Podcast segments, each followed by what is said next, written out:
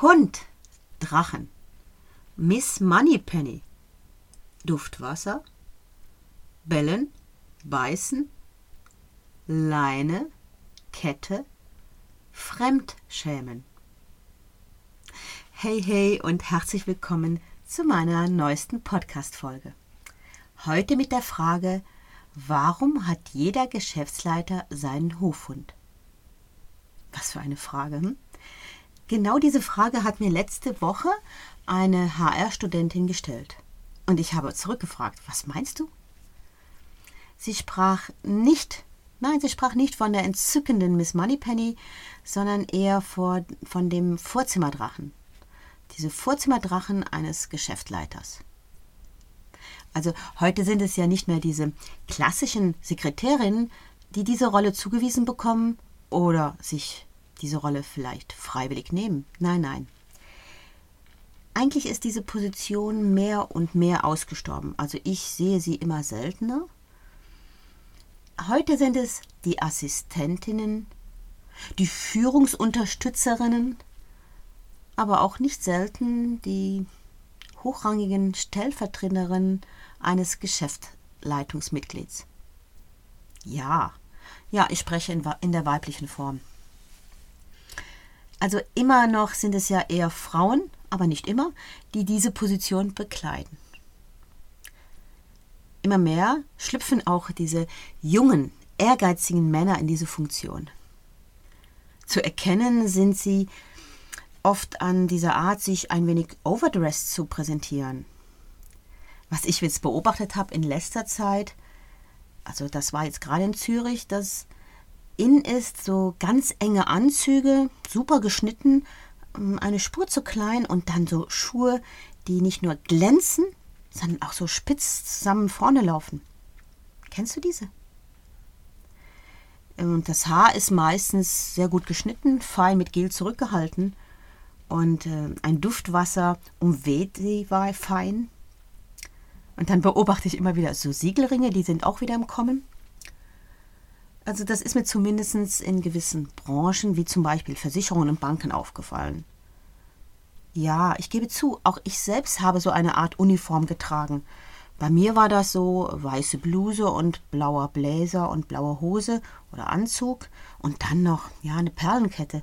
Wir alle uniformieren uns doch, wenn wir eine gewisse Position haben. Oder hast du schon mal eine Assistentin mit mit einer Jeans, die Flicken hatte und im Schlabberpulli rumlaufen sehen? Zumindest nicht in der Teppichetage. Auf jeden Fall eine interessante Möglichkeit, die Karriereleiter so langsam hochzuklimmen. Ich habe beobachtet, dass gerade Frauen in dieser Position zu Hofhunden mutieren oder zu Drachen.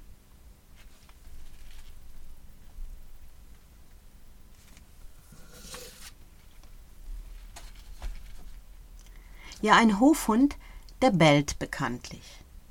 Und der kann durchaus mal kräftig zubeißen, wenn man ihm eher zu nahe kommt. Kommt eben auf den Spielraum der Kette an.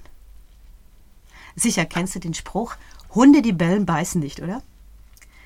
So ist es auch bei dem Hofhund respektive den Vorzimmerdamen. Und jetzt, und jetzt kommt der große Pluspunkt für den Vorgesetzten, für den Chef. Für den Chef, der sich eine solche Person hält. Bitte in Anführungszeichen zu sehen. Der Drachen oder der Hofhund schreckt ab und er schützt. Er scheucht das grobe Fußvolk erstmal von dannen. Der Drachen, der selektioniert vor. Der Drachen, der steuert und der Hofhund, der knurrt.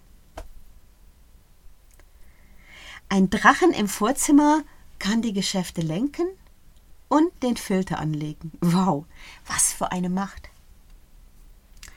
Ich unterrichte ja auch Personalmanagement bei den Verkaufsleitern. Und diese erzählten mir vor einigen Wochen eine interessante Story. Sie haben mir erzählt, dass sie sich Strategien überlegt haben, um insbesondere den Vorzimmerdrachen zu besänftigen, zu umschmeicheln. Sie sagten doch tatsächlich zu mir, wenn wir diesen knacken, dann kriegen wir den Chef, dann kriegen wir den Auftrag. Und das muss strategisch sehr gut angegangen werden. Hm, interessant.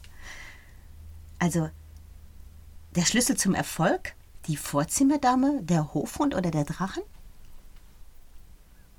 Also jetzt erstmal zurück wieder zu der Frage, zu der ursprünglichen Frage meiner HR-Studentin.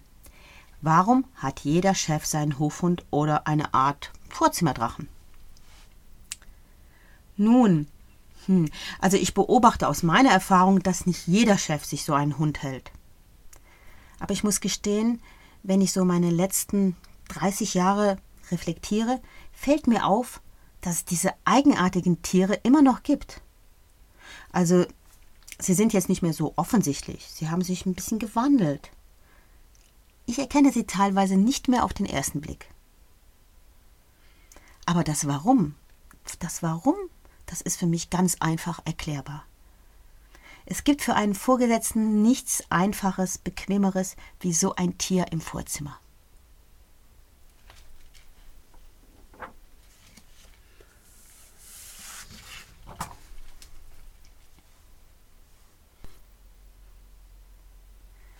Also er, sprich der Geschäftsleiter, muss weder bellen noch beißen. Das macht ja der Hund. Auch markieren muss er nicht. Das macht ja auch ein anderer. Selbstverständlich schützt ein Chef seinen Hund vor anderen Hunden. Da wird gelobt, da wird gestreichelt und auch schon mal die Leine ein wenig zu locker gelassen. Und da liegt auch schon mal ein Fetzen Frischfleisch auf dem Schreibtisch. Aber, ja, jetzt kommt das große Aber. Wenn es dann sein muss, kann der Chef seinem Hofhund auch garstig in den Rücken fallen. Dann legt er sehr kurz das Stachelhalsband an und zieht an. Es gibt ein ungeschriebenes Gesetz und das lautet, Hofhunde dürfen für ihre Chefs nie, niemals zu obermächtig werden. Das muss kontrolliert werden. Interessant ist die Beobachtung einer HR-Studentin, die mir doch erzählte, dass der Chef seinem Hofhund in unregelmäßigen Abständen einen gewissen Gesichtsverlust zufügt. Gesichtsverlust. Ja, dies jedoch immer in einem gewissen Hierarchieumfeld. Zu dem Thema Gesichtsverlust und Fremdschämen habe ich mich in einer der früheren Blogartikeln geäußert. Und ich muss sagen, es schüttelt mich jedes Mal. Es schüttelt mich jedes Mal, wenn Vorgesetzte dies absichtlich und gezielt einsetzen. Und dies, um ihre Macht zu demonstrieren. Ich kann nur noch den Kopf schütteln. Aber ich beschreibe jetzt hier nur Realitäten und werde sie nicht beurteilen. Nicht jetzt, nein. Das tut auch dieser Blog für sich alleine. Ja, ich weiß. Das klingt jetzt alles sehr böse, bitterböse. Und dabei habe ich viele, ja viele nette Miss Moneypennies in dieser Funktion erlebt. Sanft und diplomatisch, ausgleichend und dienend, sich für den Vorgesetzten aufopfernd, immer adrett und bemüht, das Beste zu geben. Das Wort, was mir hier besonders gefällt, ist aufopfernd. Aufopfernd. Also, ich erinnere mich noch gut an meine ersten Arbeitsjahre beim Auswärtigen Amt und nachher bei meinem Einsatz an einer deutschen Botschaft. Ich kann euch sagen, da waren so viele graue, unsichtbare, dienende Frauen in dieser Funktion unterwegs. Das war unglaublich. Das waren Personen, die zum Beispiel einem Legationsrat oder einem Attaché zugedient haben. Das sind Frauen, die sich für den Botschafter und seinen wichtigen Empfängen aufgeopfert haben.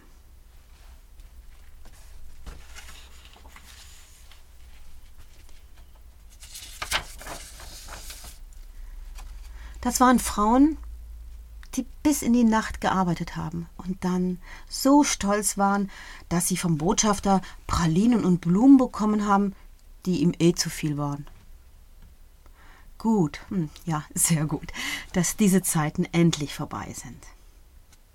Und nun möchte ich dir doch drei Tipps geben, wie, wie du mit solchen Hofhunden umgehen kannst.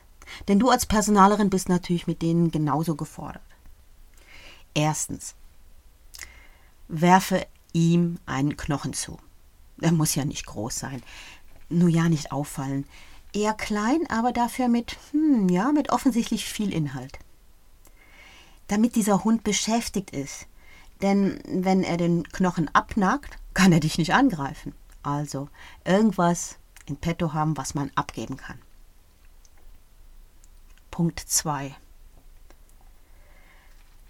Wenn der Hund mal ohne Chef ist, wenn er zum Beispiel auf Reisen ist, der Chef, dann gibt dem Hund das Gefühl, dass er wichtig ist, dass er seine Daseinsberechtigung hat, lobe auch seine Expertisen, die er offensichtlich hat. Aber bitte, ja, bitte sei da ehrlich, denn das mit dem Schleim, das merkt der Hund ganz sicher. Da hat er eine unglaubliche Spürnase. Punkt 3. Nimm den Hund doch von der Leine, bevor du zum Big Boss mit deinem Anliegen gehst. Ja, du hast richtig gehört. Bitte den Chef, die Meinung des Hofhundes mit einzubeziehen. Weißt du, auch ein knurrender Hofhund kann wirklich zum lieben Schnuffi werden, wenn er echte, echte Wertschätzung spürt.